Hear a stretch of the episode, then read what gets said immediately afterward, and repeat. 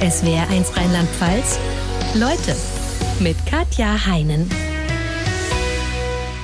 Viele andere Länder spielen Champions League. Wir hier sind schon sehr lange Kreisliga mit Teams aus 200 Ländern mit erheblich erschwerter Kommunikation und dafür zerlatschen Flipflops statt Stollenschuhen an den Füßen. Das schreibt Dr. Sarah Eitatsch, Oberärztin der Chirurgie in Ida Oberstein in ihrem Buch Ausgeblutet über unser Gesundheitssystem. Schönen guten Morgen, Frau Eitatsch. Guten Morgen, Frau Hein. Vielen Dank für die Einladung. Frau Eitatsch, auf einer Notenskala von 1 bis 6, welche Note würden Sie dem deutschen Gesundheitssystem geben? Heute ist ein guter Tag, deswegen würde ich sagen, eine glatte 7. Super. Doch so gut. Ich zitiere jetzt mal Gesundheitsminister Karl Lauterbach. Er sagte vergangene Woche, Deutschland hat ein sehr starkes Gesundheitssystem. Diese Stärke müssen wir jetzt erneut einsetzen. Wie erklären Sie es sich, dass er da offensichtlich so eine völlig andere Einschätzung hat als Sie? Ich würde sagen, es ist ein sehr klassisches Beispiel für eine Divergenz zwischen Wunsch und Wirklichkeit. Ich habe dieses Buch ja nicht an einem verrückten Samstagabend geschrieben, weil ich gedacht habe, es wäre was Nettes zur Unterhaltung, sondern das ist ja tatsächlich eine reine Faktenzusammentragung. Da frage ich mich, irgendwie konkurrieren diese beiden Aussagen.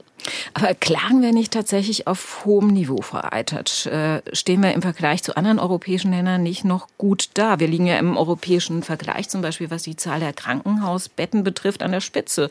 60 Prozent über dem Durchschnitt. Mhm, genau das ist das Problem. Wenn Sie sich die tatsächliche Versorgungsqualität in Zahlen anschauen, haben Sie eine Mortalitätsrate nur für ein Krankheitsbild, in diesem Falle den Herzinfarkt, in Deutschland in der prähospitalen Phase von 10 Prozent. In Dänemark sind es 3 Prozent. Das heißt, in Deutschland sterben dreimal mehr Menschen auf der Straße an einem Herzinfarkt, bevor sie in ein adäquates Krankenhaus kommen. Die Zahl der Betten spricht nicht für die Versorgungsqualität. Und das ist genau unser Problem. Wir sprechen gleich noch intensiver darüber, woran es liegt, dass Sie sagen, die Versorgungsqualität ist bei uns so schlecht. Lassen Sie uns erstmal äh, Sie kurz vorstellen. Sie selbst sind 1983 in Deutschland in Wolfenbüttel geboren, haben türkische Wurzeln, wie man schon an dem Namen Aytat hört. Ihre Eltern sind, als Sie zwölf waren, wieder zurück nach Istanbul gegangen. Sie haben dann dort die deutsche Schule besucht, Abitur gemacht. Was hat Sie dazu gebracht, nach dem Abi in Istanbul wieder nach Deutschland, nämlich nach Heidelberg zu gehen und Medizin zu studieren?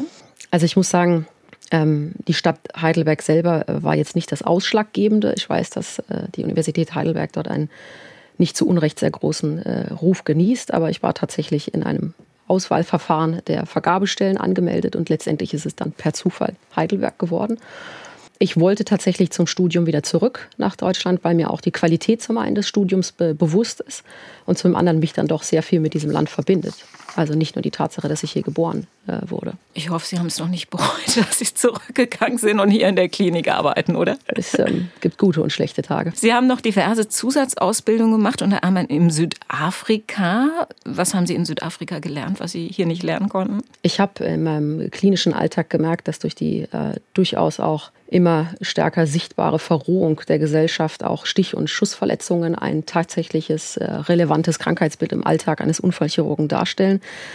Dadurch, dass wir in den Krankenhäusern allerdings auf diese Krankheitsbilder in keinster Weise vorbereitet sind, weil uns natürlich die Exposition hm, in diesem Falle glücklicherweise fehlt, war mir klar, dass man sich diese Expertise im Ausland holen muss. Und ich habe mich dann beworben bei der S-Test, das ist die European Society for Trauma and Emergency Surgery.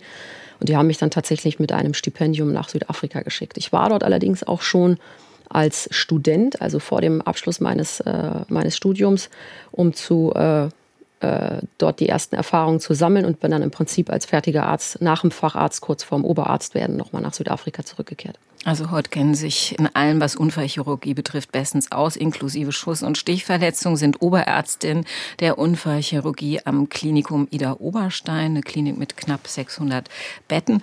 Um es klar zu sagen, Ihr Buch bezieht sich jetzt nicht auf besonders drastische Missstände in der Klinik Ida Oberstein, in der Sie seit zwei Jahren arbeiten, oder? Nein, das ist vollkommen korrekt. Ähm, dieses Buch entsteht natürlich nicht von Montag auf Dienstag und ich bin in Ida Oberstein seit zwei Jahren. Und äh, vor dieser Phase in Ida Oberstein schloss sich eben eine Phase als Honorararzt an und da habe ich in erster Linie die meisten und die von den Fallzahlen her intensivste Zeit gehabt mit verschiedenen Krankenhäusern. Sie haben Erfahrungen gesammelt als Leihärztin in über 20 Kliniken, um dort zu arbeiten und Einblicke zu bekommen. Leihärztin heißt was konkret? Mhm. Als Leiharzt bin ich tatsächlich nur für einen sehr begrenzten Zeitraum in einem Krankenhaus tätig, das über eine Agentur einen Hilferuf schaltet und sagt, wir kriegen unseren Dienstplan und wir kriegen unsere Notaufnahme nicht mehr besetzt. Und wenn diese Stelle nicht besetzt ist, müssten wir uns zum Beispiel von der Leitstelle abmelden oder können unseren Betrieb nicht mehr aufrechterhalten. Das konkurriert auch mit der eingangs gemachten Aussage von unserem aktuellen Gesundheitsminister, dass das alles in äh, hervorragenden ähm, epischen Breiten abbildbar sei. Als Arzt melde ich mich in einer Agentur an und da gibt es mehrere, also auch das spricht für sich. Äh, ich muss dann nachweisen, dass ich eine gültige Approbation habe. Ich muss nachweisen, dass ich Masern geimpft bin, in aktuellen Zeiten natürlich auch Corona geimpft bin. Und dann bekomme ich im Prinzip auf dem sehr niederschwelligen E-Mail-Weg Angebote geschickt. Ich kann bestimmte Einstellungen vorab äh, festlegen. Ich kann sagen, ich möchte zum Beispiel nur in Rheinland-Pfalz oder ich möchte auch gerne in Hamburg arbeiten. Letztendlich ist, liegt es äh, in dem, im, im Ermessen desjenigen, der arbeiten, der sich dort anbietet. Und dann bekomme ich Angebote. Sortiert nach Postleitzahlen und nach Krankenhausgröße. Jetzt könnte man ja denken, das müssen ganz besonders fitte Leute sein, die da arbeiten, weil man sich ja sehr schnell auf einen neuen Arbeitsplatz und eine neue Umgebung einstellen muss. Ähm, Sie sagen, Masernimpfung, Approbation muss ja noch ein bisschen mehr geben, oder? Was ja, man da vorweisen können muss. Gerade auslaufen, atmen wäre auch ganz gut. Und ansonsten, ganz ehrlich, muss man einfach nur bereit sein, in dieses sehr, sehr kalte Wasser zu springen. Das ist schon auch eine psychologische Hürde, das gebe ich vollkommen zu. Sie kommen in ein ganz, ganz neues Team. Sie kommen in eine Notaufnahme, da wissen Sie nicht mehr, wo der Eingang und der Ausgang ist. Sie wissen nicht, wo Sie geparkt haben. Sie wissen, Sie haben jetzt die nächsten 24 Stunden in diesem Krankenhaus abzuarbeiten und wissen nicht mal die Telefonnummer der Nachtschwester von den Stationen. Situationen. Und ganz besonders fit, naja, ich glaube, in diesem Falle muss man sagen, ganz besonders heldenhaft oder ganz besonders draufgängerisch ist wahrscheinlich das Richtigere. Hm. Nur um mal zu sehen, wie groß der Personalmangel in Kliniken ist. Als Sie das gemacht haben, wie viele Angebote haben Sie da pro Tag bekommen? Das divergierte von eins bis zehn. Jeden Tag. Und ich wurde das schon mal gefragt, ob diese Angebote im Prinzip sich auf einen Zeitraum innerhalb von der nächsten, ich sag mal, drei, fünf, acht Monaten, also eine geplante zum Beispiel ähm, Vertretung für jemanden, der äh, eine Reise plant oder eine geplante Abwesenheit oder sonst irgendetwas. Das sind tatsächlich Gebote, die kommen morgens um 9 Uhr rein und die Dienstzeit beginnt abends um 18 Uhr. Weil die Klinik selbst keinen einzigen Arzt Korrekt. findet, der dann operieren aus dem kann. eigenen Potpourri niemanden mehr, der diesen Dienstplatz besetzen kann. Waren Sie nur in Rheinland-Pfalz eingesetzt oder auch in anderen Bundesländern? Ich war tatsächlich auch in anderen Bundesländern. Ich habe gesagt, ne, warum soll ich mir das nur in Rheinland-Pfalz angucken? Ich habe tatsächlich bei der Frage Postleitzahl habe ich gesagt, ist egal. Und das waren kleine und große Kliniken. Das waren von 100 bis 600 städtische, kirchliche. Korrekt, genau. genau alles. Konnten Sie da irgendwelche großen Unterschiede zwischen den Kliniken feststellen? Nee, außer geografisch nicht. Also die Situation war nirgendwo besonders schlecht oder besonders gut. Also die Tendenz ist natürlich, je kleiner ein Krankenhaus ist, umso größer sind die Löcher. Klar, weil dann noch weniger Personal noch mehr stemmen muss. Aber so im Großen und Ganzen, egal ob es die Abläufe oder die Missstände sind, kann ich nicht sagen, dass es an dieser oder an jener Faktum liegt. Was war denn in diesen Krankenhäusern das Hauptproblem, das sich Ihnen da bot? Zu wenig Personal. In allen Bereichen Pflege und Ärzte. Korrekt. Korrekt. Frau Eitert, lassen Sie uns mal über ein paar konkrete Situationen sprechen, die Sie erlebt haben. Zu Beginn Ihres Buches schildern Sie eine für Sie normale Situation im OP. Sie operieren um drei Uhr nachts und sind hundemüde nach 20 Stunden Dienst. Ich zitiere das jetzt mal. Meine Waden sind aus Blei, meine Augen brennen in der trockenen Luft, ich habe Durst, mein Assistent hängt schlafend am OP-Haken. Ich wecke ihn, als ich diesen neu platziere. Operieren nach 20 Stunden Dienst, ist es überhaupt rechtlich zulässig? Ja, ist es. Ähm, das liegt in erster Linie daran, dass man ganz selten 20 Stunden durchoperiert, sondern natürlich auch Erholungsphasen dazwischen hat. Diese Erholungsphasen gibt es meistens auf dem Papier. Weil wenn ich in der Zwischenzeit noch die Arbeit für drei andere erledigen muss, die natürlich auch in dieser Arbeit nicht äh, abgebildet werden, dann erscheint es zwar als Erholungsphase, aber ich habe natürlich keine Erholungsphase gehabt. Kurzum, ähm, ja, ist ein durchaus durchaus äh, übliches Problem, ja. Aber normalerweise gibt es doch auch acht Stunden Schichten für Ärzte, also acht Stunden Dienste. Korrekt, das ist der normale Arbeitsalltag, genau. Aber haut oft nicht hin. Schwierig. Weil Sie Rufbereitschaft noch haben? Genau, also ähm, an einem normalen Diensttag, und damit meine ich nicht den Wochentag, schließt sich an eine achtstündige Arbeitszeit im Prinzip eine Bereitschaftsphase an. Und diese Bereitschaftsphase geht dann im Prinzip bis zum nächsten Morgen um sieben oder um acht. Und wenn ich ähm, wenig Leute auf dem Dienstplan habe, muss ich diese Schichten natürlich häufiger machen. Das ist eigentlich ganz logisch, weil der Monat natürlich abgedeckt werden muss. Und wenn Sie Pech haben, werden Sie stündlich angerufen dann aus dem Krankenhaus in der Zeit? Wenn ich Pech habe, werde ich angerufen oder ich muss reinfahren, korrekt. Hm und müssen aber dann ganz normal am nächsten Tag wieder weiterarbeiten, egal wie oft sie nachts. Das kommt darauf an, welche Anwesenheit man letztendlich in Toto hatte tatsächlich. Ja, bei uns ist es so geregelt, dass wir uns gegenseitig unterstützen und wenn man tatsächlich eine bestimmte Zahl an Stunden abgeleistet und auch nach Mitternacht äh, da war, dann unterstützen wir uns dahin gegenseitig, dass derjenige Oberarzt dann auch heim darf. Ist nicht überall der Fall, muss man sagen. Das liegt an unserer Kollegialität. Also in dieser Situation hatten Sie ähm, über 20 Stu Stunden Arbeit schon hinter sich. Ihr äh, Assistent hing schlafend, wie Sie sagen, am OP-Haken. Nur zum Verständnis, was ist ein OP-Haken? Wo hing der schlafend dran? Also diese Haken gehören zu den Instrumenten, die wir auf den OP-7 haben, um das Gewebe wegzuhalten, um in diesem Falle zum Beispiel sich besser dem gebrochenen Knochen zuwenden zu können. Also eine bessere Sicht auf die verletzte Region zu haben. Und da muss man natürlich mit einer gewissen Maß an Körperspannung diesen Haken halten, damit er in Position bleibt. Wenn man dabei natürlich einschläft, ist es. Äh, also er hing schlafend im Patienten drin, ja, wenn ich das mal so zuspitze. Ja, natürlich darf. nicht in Gänze. Also die Ohren haben noch rausgeguckt, aber ansonsten. das merkt man ja, wenn jemand auf der anderen Seite des Tisches schläft. Das hat was damit zu tun, dass er ein bisschen wegnickt oder hm. nicht mehr auf die Antworten, äh, Antworten gibt. Sie mussten in dieser Situation zusammenarbeiten mit einer OP-Schwester, die die Instrumente nicht kannte und deshalb nicht wusste, welchen Bohrer sie ihnen reichen soll. Grund, normalerweise war sie in der Frauenheilkunde eingesetzt. Wie oft passiert es, dass Sie ja im OP mit völlig fachfremdem Personal zusammenarbeiten müssen? Also in meiner Honorararzttätigkeit war das regelhaft so, kann ich direkt sagen. Also ich war noch nie in meiner Honorararzttätigkeit mit, einem, ähm, mit äh, einer Person am Tisch, die tatsächlich auch der Unfallchirurgie zugeordnet war. Also das mag sein, dass diese Abteilungen in diesen Krankenhäusern, ich möchte jetzt mal ketzerisch sagen, zufälligerweise alle ausgeblutet waren, glaube ich allerdings nicht. Ich hatte da tatsächlich nicht eine einzige Fachkrankenschwester. Gerne auch mal eine Zahnarzthelferin, die Ihnen zugeteilt war. Genau so ist es. Was genau Sie, so ist es. Was haben Sie da erlebt?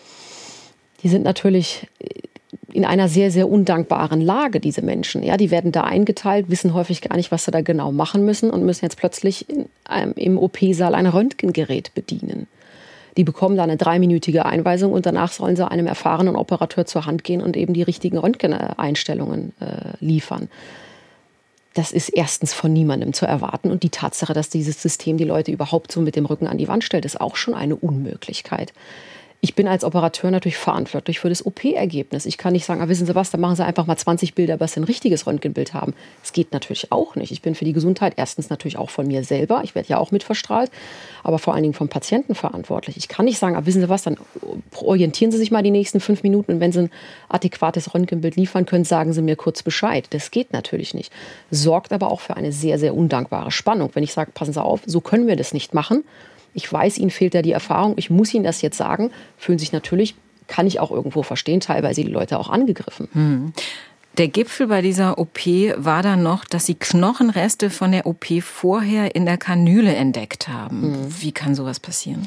Also OP-Instrumentarium wird nach jeder Operation standardmäßig aufbereitet. Das heißt ähm, sterilisiert, damit es für den nächsten Einsatz wieder steril, also sprich keimfrei ist. Jetzt gibt es natürlich auch bestimmte Teile von Instrumentarien, die sind Single-Use, die werden einfach verworfen, da haben wir das Problem natürlich nicht.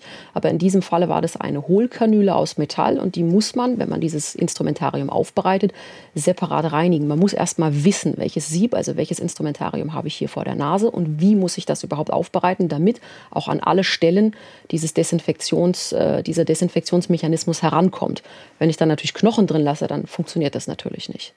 Und Sie sagen, das sind oft Fremdfirmen, die dann mit der Reinigung dieser Geräte beauftragt werden, weil das Krankenhaus das selber gar nicht mehr leisten War in kann. diesem Falle tatsächlich sogar ein Maximalversorger, also ein sehr, sehr großes Krankenhaus, was ähm, versucht hat, Kosten zu sparen, indem sie eben diese Sterilleistung an eine Leihfirma ausgegliedert haben. Ja. Die sich offensichtlich auch nicht genug auskannte. Die nicht äh, wirklich wissend war, ja. Grund für das alles, was wir gehört haben, ist ein unglaublicher Personalmangel in allen Bereichen. Schon vor Corona gab es, wie Sie schreiben, alleine im Pflegebereich 120.000 Vollzeitstellen, die nicht besetzt werden konnten. Wie drastisch hat sich das nach Corona verschärft, Frau Dr. Eitatsch? Ich kenne die Hochrechnungen, die besagen, dass wir 2030, gut, das sind jetzt noch ganze acht Jahre, wenn wir 300.000 unbesetzte Stellen haben in der Pflege. Und bei den Krankenhausärzten stellt sich das auch drastisch dar. Woran liegt es Ihrer Ansicht nach? An den Arbeitsbedingungen, dass die Leute sagen, so will ich nicht arbeiten? Das ist natürlich etwas, das nicht von Montag auf Dienstag gekommen ist. Also die Stellen, die äh, nicht nachbesetzt wurden, das System, was kaputt gespart wurde, sorgt natürlich dafür, dass immer weniger Ärzte die Last von immer mehreren, mehreren auf den Schultern zu tragen haben. Das heißt, die Arbeit verdichtet sich immer mehr auf zwei Paar Hände oder zwei Paar Augen oder was auch immer. Und entsprechend ist natürlich die Attraktivität auch für die Studenten, diesen Beruf zu wählen, hm, gelinde gesagt, nicht wirklich vorhanden. Hm. Also wenn die sehen im Krankenhaus, wie es zugeht, dann sagen die, nee, dann gehe ich lieber in ein Labor oder gehe in eine Praxis. Zum Beispiel. Ich hatte in einem meiner Hilfs-Sheriffs-Einsätze, also als Leiharzt, hatte ich einen jungen, sehr motivierten, angehenden Kollegen an meiner Seite bei einer morgendlichen Visite. Dann habe ich ihn gefragt, was er sich denn so vorstellt. Er hat gesagt, oh, naja, Orthopädie, Unfallchirurgie fände ich eigentlich schon ganz interessant. Dieses Handwerkliche, das reizt mich sehr. Dann habe ich gesagt, das ist doch wunderbar, dann tun Sie es doch. Dann hat er gesagt, nee, also sein Vater ist äh, Orthopäde, Unfallchirurg gewesen. Da habe ich gesagt, macht er jetzt was anderes, einen Blumenladen zum Beispiel.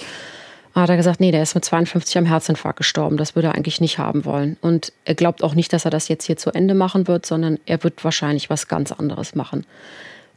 Da fehlen einem dann doch relativ schnell die Argumente zugegebenermaßen. Und es gibt jetzt eine niegelnagelneue Studie im Ärzteblatt, dass vier von zehn Ärzten, und das ist drastisch höher als in allen anderen Berufen, den angehenden Kollegen abraten davon, diesen Beruf zu ergreifen. Eine Möglichkeit, wie sich Krankenhäuser, die unter Personalmangel leiden, behelfen, ähm, ist das Leiharztsystem. Darüber hatten wir schon gesprochen. Eine andere Möglichkeit ist, Sie holen sich einen Arzt oder eine Ärztin aus dem Ausland. Sie sehen das äußerst kritisch. Warum? Ich sehe das dahingehend kritisch, dass wir, was unsere sprachlichen Eignungen anbelangt, in anderen Ländern deutlich hinterher sind. Ich kann ein Beispiel nennen. Ich habe mich in Schweden beworben. Weil wenn man mit dem System, in dem man arbeitet, so unzufrieden ist, dann bringt es nichts, da hocken zu bleiben und sich dem Schicksal zu ergeben. Ich war in Schweden bei den Kollegen in Göteborg und die haben mir ganz klar gesagt, ist gar kein Problem, überqualifiziert bist du auf jeden Fall. Wir würden dich am besten gestern nehmen.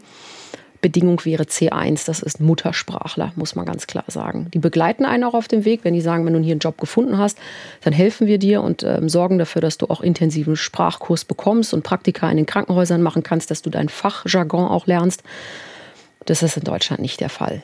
Es gibt zwar Eignungsprüfungen, die übrigens auch wieder von Ärzten in ihrer entweder Freizeit oder in ihrer Klinikzeit abgenommen werden. Das heißt, da sitzen dann drei, vier Kollegen aus verschiedenen Fachrichtungen und denen gegenüber sitzen dann drei bis vier ausländische Ärzte, die sich bewerben, um eben mit einer, ich sag mal, Anerkennung, nicht Approbation, sondern Anerkennung in deutschen Krankenhäusern zu arbeiten.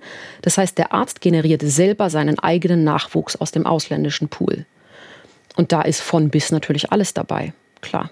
Hm, aber müssen die denn nicht die Sprache dann in einer ja, relativ kurzen Zeit lernen? Manchen gelingt es, manchen gelingt es überhaupt nicht. Aber die werden trotzdem weiter beschäftigt, einfach weil so viel Mangel herrscht. Genau so ist es. Hm. Und äh, was die fachliche Qualifikation betrifft, ähm, ist die vergleichbar mit Ärzten, die hier in Deutschland ein Studium absolviert haben und eine Arztausbildung? Auch da muss man sagen, gibt es natürlich von bis, ist ganz klar. Ja, ob jemand aus der Dominikanischen Republik kommt oder ob jemand aus Algerien kommt oder aus äh, Bosnien kommt, das ist ja schon eine sehr, sehr breite, breite Streuung. Das ist ganz klar. Da gibt es Kollegen, die sind sehr, sehr pfiffig, die sind vom Fachlichen her, muss man denen kaum noch was beibringen. Die müssen natürlich das Sprachliche lernen. Und dann gibt es welche, die würden bei uns nicht mal in einem Pflegeheim eine Halbtagsschicht besetzen können als Pfleger. Sie schreiben in Ihrem Buch sogar, und ich hoffe immer noch, dass ich das falsch verstanden habe, wenn ein Arzt im Ausland aufgrund zahlreicher schwerer Komplikationen bei dem von Ihnen durchgeführten Operation die Operationszulassung entzogen bekommt, dann bedeutet das nicht automatisch, dass er in Deutschland nicht operieren darf. Also schön wäre es, wenn ich da falsch informiert äh, gewesen wäre und es einfach schlicht und ergreifend gelogen wäre, aber ich weiß von diesem Fall, ja. Wir hatten uns gerade darüber unterhalten, dass oft Ärzte aus dem Ausland geholt werden, aus Personalmangel von den Kliniken. Ähm, weil eben keine deutschsprachigen Ärzte zur Verfügung stehen. Klar ist trotzdem, die Zusammenarbeit ohne Verständigung ist schwierig, äh, wenn dann auch noch die fachliche Qualifikation nicht stimmt, noch schwieriger.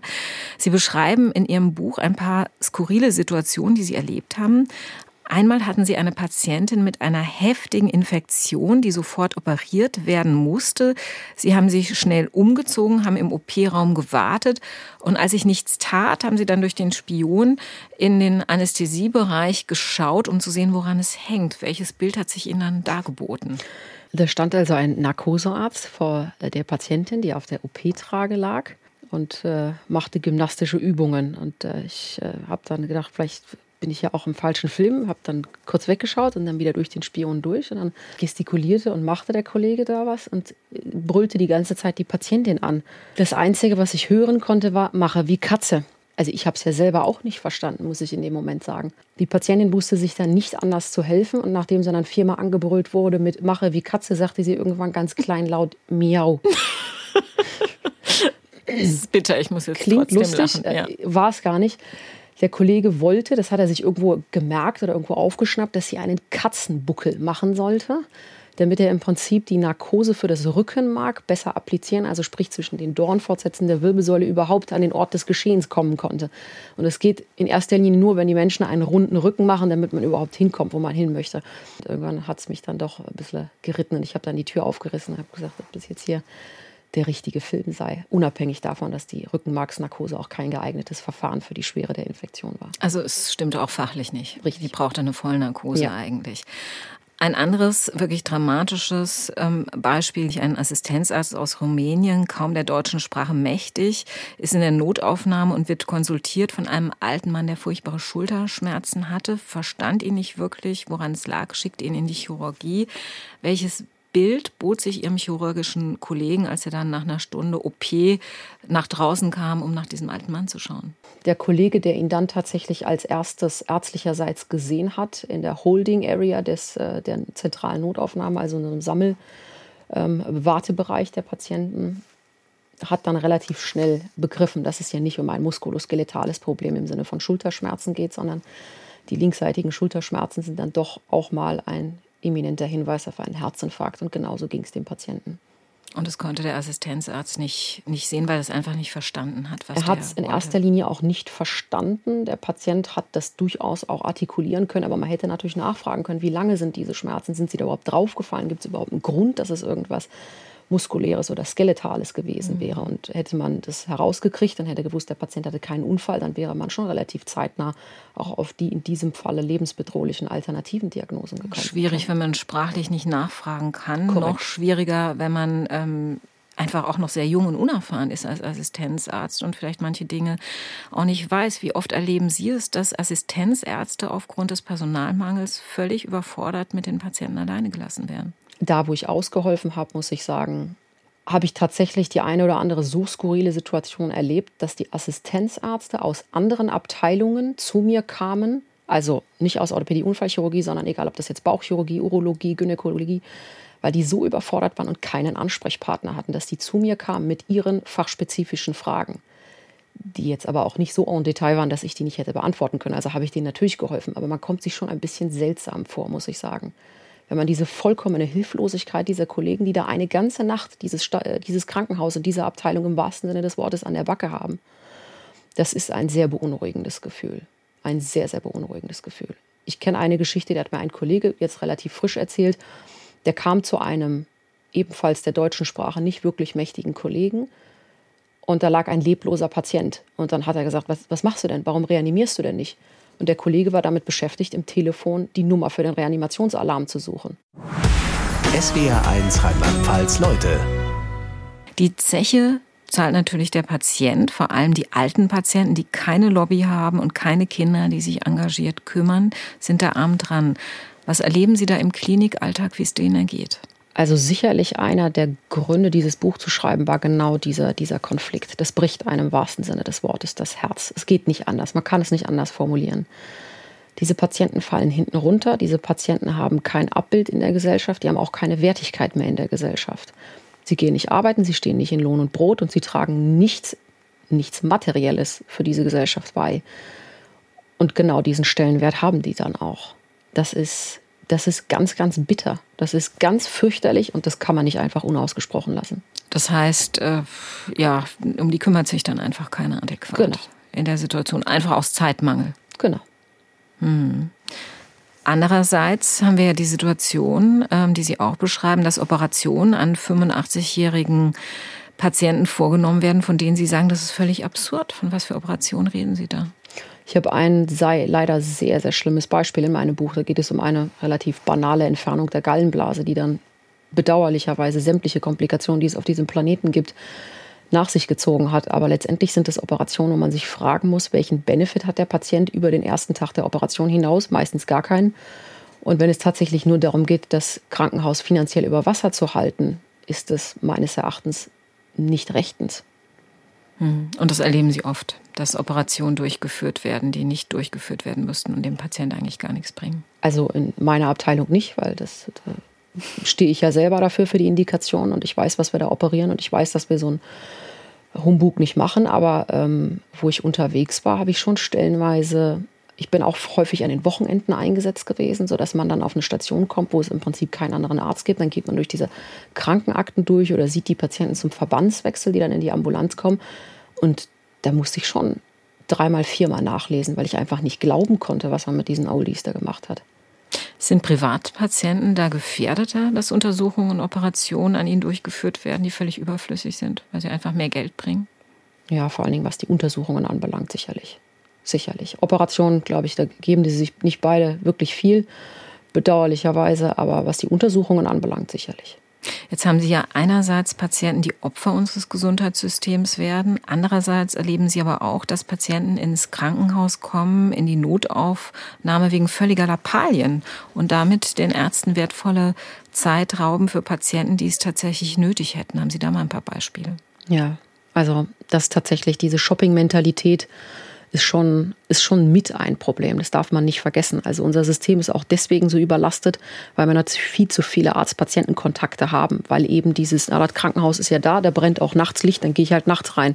Im Fernsehen läuft gerade nichts Gutes. Ja, ich habe ein hervorragendes Beispiel, das war genau zu einer vollkommen unchristlichen Zeit, ist einem Kollegen von mir passiert und da kam ein netter, freundlich zugewandter Geografielehrer und privat versichert und hatte ein kleines Plastikkästchen dabei. Und dann wurde der ärztliche Kollege geweckt, morgens um zwei, nachdem er den ganzen Tag schon gearbeitet hat, kam natürlich vollkommen übermüdet in die Ambulanz und hat gedacht, gut, es wird jetzt was zu klären sein.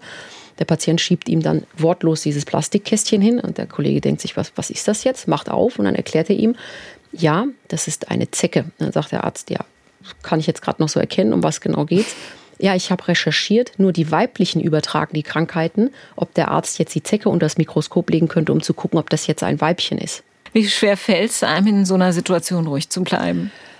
Das ist schon übermenschlich. Diese Körperbeherrschung, das ist wirklich übermenschlich. Und das Schlimme daran ist, wenn man dann tatsächlich was sagt, also nicht handgreiflich wird, aber was sagt, dann erntet man vollkommenes Unverständnis. Die meiste Antwort, die man dann bekommt, oder die häufigste Antwort ist dann, wieso? Sie sind doch eh immer da. SWR1 Rheinland-Pfalz Leute Ihre Äußerungen schlagen wirklich Wellen. Es gibt wahnsinnig viele Pfleger und Pflegerinnen, Ärzte und Ärztinnen, die sich äh, bei uns gemeldet haben, die Mails ins Studios schreiben. Ich lese jetzt mal eine vor, die Namen lasse ich weg, weil viele einfach nicht wollen, dass die Namen genannt werden. Sie ja natürlich noch arbeiten in entsprechenden Krankenhäusern. Also da ähm, schreibt jemand äh, sehr mutig, diese Ärztin, ich arbeite seit 31 Jahren in einem Krankenhaus und ihre Schilderungen sind sehr zutreffend, Tendenz schlechter werden und das liegt daran, dass Krankenhäuser Gewinn machen müssen und nicht Menschen gesund. Mir kraut vorm Alter unter diesen Umständen. Es gibt kein einziger aus dem Pflegebereich, der jetzt geschrieben hat, der Ihnen widerspricht. Frustrierend, oder? Ja, thematisch gesehen ja. Andererseits ähm, zeigt das natürlich auch, dass ich nicht der einzige Geisterfahrer bin und dass das keine absolute Fehleinschätzung oder ein subjektives Missempfinden meinerseits ist, sondern dass die Situation genauso ist, wie sie ist. Es werden auch keine kleinen Maßnahmen mehr helfen, um diese Katastrophe abzuwenden. Wir müssen grundlegende Pfeiler sanieren. Alles andere wird nichts mehr bringen. Lassen Sie uns mal drüber sprechen, welche Pfeiler das sein können. Fangen wir mal mit dem Pflegepersonal an. Das sagen Sie, das Berufsbild muss wieder attraktiver werden, so wie es früher mal war mhm. und so wie es in anderen Ländern auch ist. Denken Sie da an eine bessere Bezahlung oder an was denken Sie konkret? Die Bezahlung ist natürlich das, was in allererster Instanz und ganz, ganz kurzfristig in unserer Gesellschaft auch als Wertschätzung empfunden wird. Das mag auch sein, aber letztendlich glücklich macht mich nicht nur das, was ich als Gehalt bekomme, sondern natürlich auch ähm, die Art und Weise, wie ich meinen Beruf ausfüllen kann und ob der mir wiederum etwas äh, zurückgibt. Das klassische Stichwort hier ist dieses Task-Shifting, also ab, äh, das Abgeben von Aufgaben oder von Arbeiten an andere Berufsgruppen, die dadurch wiederum aber viel, viel selbstständiger werden und natürlich auch das eigene Berufsbild dann auch als aufgewertet empfinden. Ich habe ähm, durch meinen Einsatz, egal ob das jetzt in Südafrika, ich habe auch viel in der Türkei gearbeitet als Student, da waren die, äh, die Pfleger größtenteils, ich will nicht sagen vollkommen autark, aber die haben sehr, sehr viel selbstständig gemacht. Und dieses Warten, bis der Arzt kommt und der ja sowieso chronisch unterbesetzt ist und einmal am Tag auf Station vorbei huschelt, das ist natürlich mega frustrierend für alle. Es ist vollkommen selbstredend. Hm. Mehr Ärzte, die, die Deutsch sprechen, wäre wünschenswert, die in Deutschland ausgebildet werden. Ähm, wir haben andererseits eine künstliche Verknappung durch den Numerus Clausus mit absurden Abiturschnitten von 1,0. Mhm. Sollten fallen, meinen Sie? Vollkommen korrekt. Vollkommen korrekt. Also ähm, wenn wir glauben, dass wir unsere Löcher in, dem, in der Personaldecke der Ärzte mit unseren ausländischen Kollegen stopfen können, kann ich ein nettes Beispiel aus einer dieser letzten Anerkennungsprüfungen nennen. Da war ein sehr, sehr guter, ähm, äh, also fachlich wie auch sprachlich sehr gut aufgestellter Kollege aus Bosnien. Und dem hat man dann beglückwünscht und hat gesagt, wunderbar, das haben Sie großartig gemacht. Ihnen stehen jetzt alle Türen und Tore offen als Anästhesist. Wo wollen Sie denn hin? Dann sagt der Kollege, ah, ich habe ja jetzt schon ein bisschen hier gearbeitet. Also der war seit sechs oder sieben Monaten schon in Deutschland, hat die Sprache sehr gut äh, gesprochen. Der hat gesagt, ah, ich habe ja jetzt hier schon ein bisschen gearbeitet. Ich glaube, ich gehe zurück nach Bosnien. Ja, also wir schöpfen da nicht aus dem Vollen und die rennen uns nicht die Türen ein. Und jeder, der einigermaßen geradeaus denkt äh, und die Situation erkennt, der sagt, eigentlich will ich hier gar nicht bleiben. Mehr Selbstverantwortung für Patienten, das wäre ein weiterer Punkt auf Ihrer Wunschliste. Wie könnte die konkret aussehen? Das ist natürlich etwas, das ist sicherlich auf, auf, äh, auf vielen Säulen äh, fußend, aber das ist äh, sicherlich etwas, was vor allen Dingen unseren Akutbereich entlasten würde. Ne? Wenn die Patienten eben nicht auf die Idee kommen, mit den kleinsten Wehwehchen zu den unmöglichsten Zeiten in die Krankenhäuser zu kommen. Wie man da anpackt, das hat natürlich auch was mit Ausbildung und was mit äh, äh, ja auch mit der hausärztlichen Führung zu tun. Das hat aber sehr, sehr viele Säulen. Weiterer Punkt, ein Abbau der Bürokratie. Wie viel Zeit müssen Sie heute fürs Ausfüllen von Formularen und ähnliches einplanen, die Ihnen für die Arbeit am Patienten verloren geht? Ja, zu viel. Die Antwort lautet ganz klar, zu viel. Das sind mehrere Stunden und äh, es gibt nicht einen Schritt, den ich nicht ohne Dokumentation, nicht einen Schritt ohne ohne ähm, Papierkram machen kann. Das ist, ähm, das ist vollkommen absurd geworden und es wird immer absurder. Und statt sinnvolle Performance an den Patienten zu bringen, bringen wir noch mehr Formulare und noch mehr Dokumentation und noch mehr Verwaltung in, unsere, in unser Krankenhausalltag. Kleines Beispiel, ich war in einem von diesen Häusern äh, in einer Wochenendschicht und da kam ein netter älterer Herr mit Kittel um die Ecke. Ich habe ihn dann gefragt, wie alt er ist. Er hat dann gesagt 74 und habe ihn freundlich gefragt, was er hier will. Ich habe gedacht, das ist ein Patient. Er hat gesagt, nee, ich bin hier der alte Chefarzt. Da habe ich gesagt, oh, das freut mich. Hat er gesagt, das ist ja total nett von Ihnen, dass Sie uns helfen. Da habe ich gesagt, ja klar, mache ich gerne. Dann hat er gesagt, wissen Sie, ich komme ja hier jetzt auch noch mal immer am Wochenende für die Visite, weil die finden hier keinen. Da habe ich gesagt, gut, mit 74 kann man seinen Lebensabend auch anders verbringen, aber er sah das ganz, wie soll ich sagen, Locker. ehrfürchtig, ja, und seinem Schicksal ergeben, weil es einfach keinen anderen gab. Und dann hat er gesagt, als ich hier angefangen habe, machten die Ausgaben für die Verwaltung vielleicht 10 Prozent aus. Mittlerweile sind wir bei über 30 Prozent. Das heißt, das, was ein Krankenhaus erwirtschaftet, geht zu etwa einem Drittel in die Verwaltung. Und wenn Sie dann Kollegen haben, die das ansprechen, habe einen sehr, sehr begabten, hochtalentierten Chirurgen, der in Baden-Württemberg arbeitet, in einer leitenden Position. Und der soll in einem Krankenhaus jetzt eine Doppelspitze implementiert werden. Und er hat einen sehr offenen, sehr ehrlichen Brief geschrieben. In diesem Falle an den Landrat. Und dann kam zurück, ja, Sie haben das alles falsch verstanden, das ist gar nicht so und wir brauchen das. Sie sagen, wir müssen auch die Gelder anders verteilen, andere Anreize schaffen, zum Beispiel mehr Geld in die Prävention stecken statt in OPs. Welche OPs könnten denn durch entsprechende Prävention verhindert werden? Wie ich das auch in meinem äh, Buch so als, als äh, Flaggschiff ganz vorneweg äh, Und als prägnantestes Beispiel aufführe, sind es sicherlich die äh, Gelenkersatz von Hüft- und Kniegelenken. Also da sind wir, was die Hüftgelenke anbelangt, zwar nur Platz zwei hinter den USA, aber was die Kniegelenke anbelangt, Platz eins auf der ganzen Welt. Äh, die Indikation für den künstlichen äh, Kniegelenksersatz ist sehr, sehr wachsweich gestellt und es werden eben halt Patienten mit diesen Kunstgelenken versorgt, die sicherlich noch eine sehr, sehr lange Reise an konservativen, also sprich non-operativen äh, Maßnahmen vor sich hätten. In anderen Ländern wird es eben auch genauso getan. Also Krankengymnastik und Krankengymnastik vorneweg natürlich, aber vor allen Dingen auch die Normalisierung des Körpergewichts. Also wenn meine Knie äh, 30 Kilogramm seit 40 Jahren zu viel mitschleppen, dann ist es selbstredend, dass diese Knie Schmerzen haben. Und ähm, der Effekt, den die äh, Gewichtsreduktion mit sich bringt, kann man ganz gut in Schweden sehen. Also die Patienten, die dort sich vorstellen, die gehen auch nicht gleich zu einem Facharzt, sondern im Prinzip zu einem Hausarzt mit erweiterten ähm, Aufgabenbereich, werden physiotherapeutisch behandelt, ernährungstherapeutisch äh, beraten. Und viele von denen haben tatsächlich, nachdem sie das Normalgewicht erreicht haben, auch gar keinen Wunsch mehr, sich ein Kniegelenk einbauen zu lassen. Und Sie sagen ja, manche, manche äh, Krankheitsfolgen könnte man durch zum Beispiel einfache Gabe von Vitamintabletten mhm. schon verhindern. Was zum Beispiel? Ja, da komme ich äh, wieder auf das, was ich eingangs gesagt habe mit der fehlenden Lobby für unsere alten Patienten. Also in einem Sonnenmangelland wie Deutschland ist die Osteoporose ab 65 gesetzt. Lassen Sie es 70 sein, ist vollkommen unabhängig. Ähm, und durch die einfache Gabe von äh, Vitamin D und Calcium und also sprich tatsächlich rein Ernährungsaspekten wäre das durchaus möglich, diese schweren Osteoporoseverläufe abzufangen. Das heißt, die Leute müssten sich nicht reihenweise die Schenkelhälse brechen, müssten sich nicht reihenweise die Wirbelkörper brechen und dann letztendlich in einer vollkommenen äh, Pflegesituation enden. Das ist ganz, ganz einfach umzusetzen, interessiert aber keinen. Sie plädieren dafür als große Maßnahme kleine Krankenhäuser zu schließen, beziehungsweise äh, zumindest äh, ja, die Bettenzahl runterzufahren. Es ist Ihnen schon klar, dass es vermutlich bei vielen Landes- und Kommunalpolitikern einen Aufschrei der Empörung auslösen wird, wenn sie sowas fordern. Ja, Warum das hoffe ich. Das hoffe ich, muss ich sagen, weil es sind komischerweise immer diese Kommunalpolitiker, die dann, wenn sie selber etwas haben, was über einen eingewachsenen Zehennagel hinausgeht oder ihre Angehörigen dann ins nächstgelegene Uniklinikum sich äh, fahren lassen und dort einen Riesenaufschrei machen, am besten höchsten Chefarztbehandlung und nichts drunter fordern, ähm, dann frage ich mich, welchen Stellenwert haben diese regionalen Krankenhäuser. Da gibt es einen sehr, sehr schönen Artikel von einem Christoph Straub, das ist der Vorstandsvorsitzende der Barmer Krankenversicherung, der ist im Januar 20 in der Frankfurter Allgemeinen Zeitung rausgekommen mit dem sehr, sehr prägnanten Titel Die irrationale Liebe zum wohnortnahen Krankenhaus. Und das ist genau unser Problem. Es ist schlichtweg irrational. Das, was dort geleistet werden kann, kann man auch zum Beispiel in einem Ambulatorium abfangen. Das heißt, es geht nicht darum, dass man diese Krankenhäuser dem Erdboden gleichstampft und dann einen Fußballplatz hinmacht, sondern die Bettenzahl zu reduzieren würde bedeuten, dass wir natürlich auch weniger Personal vor Ort brauchen, um diese Betten im wahrsten Sinne des Wortes tags und nachts zu bespielen. Hätten wir ein Ambulatorium, wo die Patienten auch ambulant, das heißt ohne dort über Nacht zu bleiben, versorgt werden können, werden ja trotzdem Patienten dort behandelt. Aber wir haben natürlich ein unglaubliches Einsparen, was, dies, äh, was den Personalaufwand beträgt. Aber ist es nicht so, dass zum Beispiel äh, bei Herzinfarkt oder Schlaganfall, wo schnelle Hilfe notwendig ist, diese Patienten dann auf der Strecke bleiben würden, wenn sie zufällig auf dem Dorf, im dörflichen Bereich wohnen? Ich verstehe diese Sorge, das ist vollkommen korrekt. Die Dänen haben es vorgemacht. Die haben gesagt, wir haben 90 Krankenhäuser.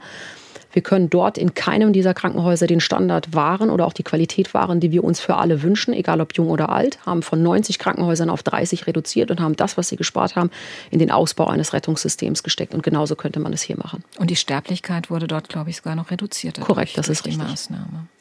Frau Eitert, ich danke Ihnen für das Gespräch. Ich wünsche Ihnen viel Kraft, einmal für Ihren Job, aber natürlich auch für die ganzen Diskussionen, die Ihr Buch äh, noch auslösen wird. Als kleines Dankeschön, dass Sie sich Zeit genommen haben und zu uns nach Mainz in die Sendung gekommen sind, dachte ich, ich schenke Ihnen was, was Sie entstresst. Ich weiß, dass Sie Wassersport in jeglicher Form lieben. Was machen Sie denn alles? Corona-bedingt war es natürlich ein bisschen schwierig, aber ansonsten, ich schwimme leidenschaftlich gerne. Früher war es auch mal viel mit Surfen, das ist in letzter Zeit ein bisschen hinten angestehen. Hm. Sie sind, glaube ich, den Cross-Continental Swim. Haben Sie da schon teilgenommen? Ja, zweimal. Da schwimmt man tatsächlich von der äh, asiatischen auf die europäische Seite durch den Bosporus, also in der Türkei. Ist gerade ein bisschen schwierig, da stauen sich gerade die russischen Kriegsschiffe vorne dran. Also im Moment wäre es ein bisschen schwierig. Hm. Aber Wellenreiten möchten Sie irgendwann gerne mal wieder machen. Wäre schön, ja. Ich habe für Sie ein Buch gefunden von einem Guru des Wellenreitens, dem ersten deutschen Longboardmeister Friedhof Gauss. Es gibt äh, tolle Fotos drin vom Wellenreiten und vor allen Dingen tolle Tipps, äh, wie man sich möglichst lang auf dem Brett hält. Viel Spaß damit und Viel Erfolg. Vielen, vielen Dank. Merci. SWR1 Rheinland-Pfalz. Leute, jede Woche neu. Auf swr1.de, in der SWR1 App und überall, wo es Podcasts gibt.